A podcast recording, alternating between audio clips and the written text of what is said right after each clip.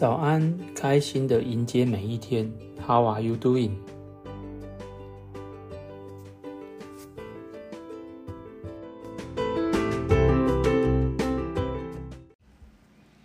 在开完头颅手术后，我的饮食习惯大大的改变了。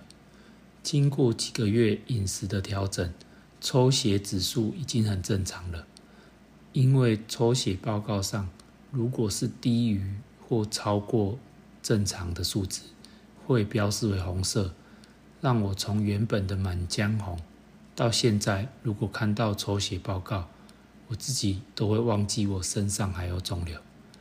就连以前肥胖超标的三酸甘油脂，都在正常范围了。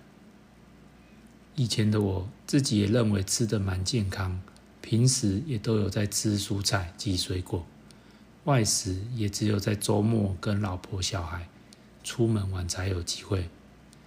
但是仔细想想，我吃肉的分量可能多很多。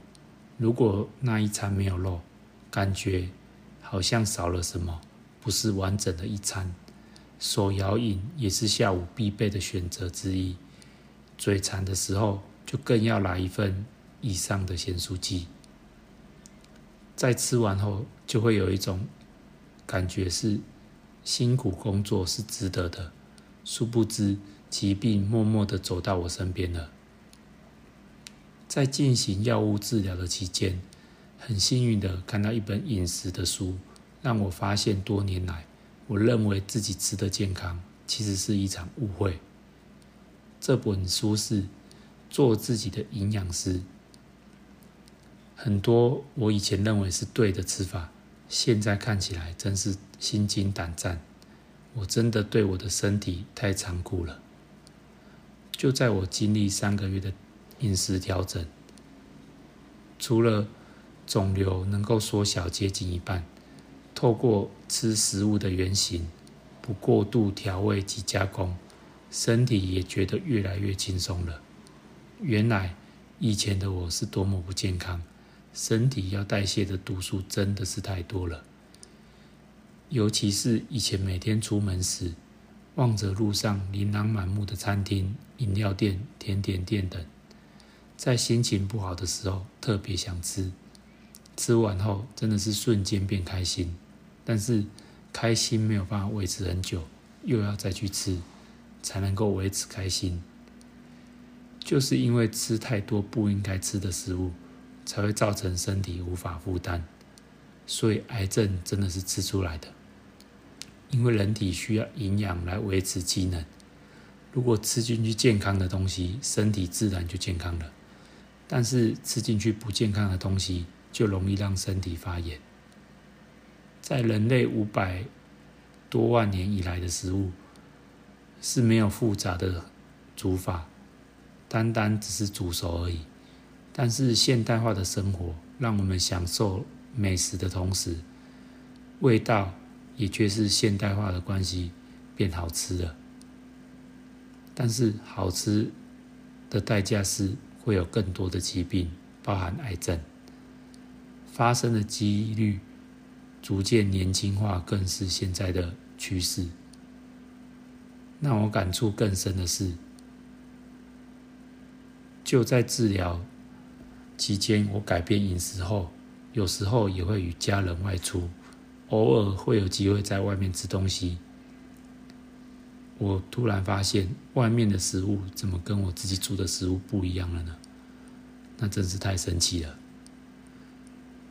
因为像外面在做炒高丽菜时，我发现吃起来是特别的甘甜。尽管我已经买了高山的高丽菜，炒起来就是缺乏那个甜味。感性的我说，应该是我的厨艺太差了吧，所以你不是当主食的料。但是理性的我说，事情一定不单纯。经过反复测试后，原来炒菜时大厨们习惯会加糖提味，这就像是习惯喝无糖饮料的人。如果突然送上一杯有糖的饮料，会突然大叫：“啊，怎么这么甜？”又或者在外面偶尔吃到油炸料理，只要稍微多吃几口后，就会觉得全身不对劲，感觉身上有好几只小虫跑来跑去，需要一到两天才能把它们赶走。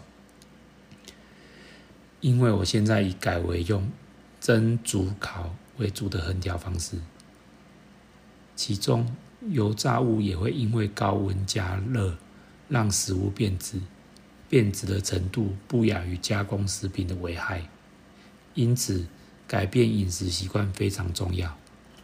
目前的我早上会利用果汁机制作现正流行的绿拿铁，就是每杯。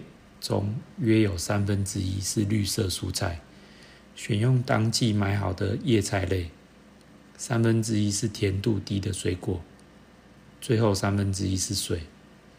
绿拿铁可以提供人体很多纤维质，同时喝完后会让你很容易达到每天蔬果五七九的分量。那也因为台湾是水果王国，所以选择不甜的水果可以让血糖比较稳定。像是苹果，中餐及晚餐的部分，我也是选择自己烹调，蔬菜也一定是必备的，再加上适当份数的蛋白质，豆、鱼、蛋、肉类，其中豆类、鱼类是我的首选。若以每天两餐，每周七天，共十四餐。会尽可能让豆类及鱼类超过七餐，剩下的才会选择是白肉类以外的食物，像红肉，因为红肉的油脂通常都是比较高的。最后就是全谷杂粮类，这也是人体必需的营养素之一。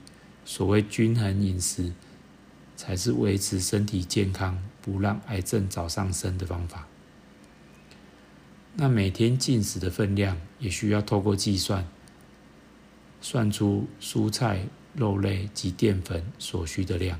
吃太多或吃太少都是不好的，吃到身体所需的分量才是刚好。所以定时量体重也是一个很好的方法。如果体重持续的增加，那就是需要减少分量。相反的。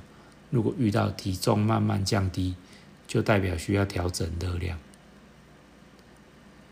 看似简单的道理，也是需要几个月的时间让身体去熟悉。只要从现在开始改变，你也可以做自己的营养师。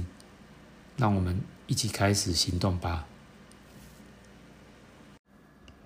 本集节目要感谢我的同学 Rabi 送给我许多抗癌小物。让我每天都有小惊喜。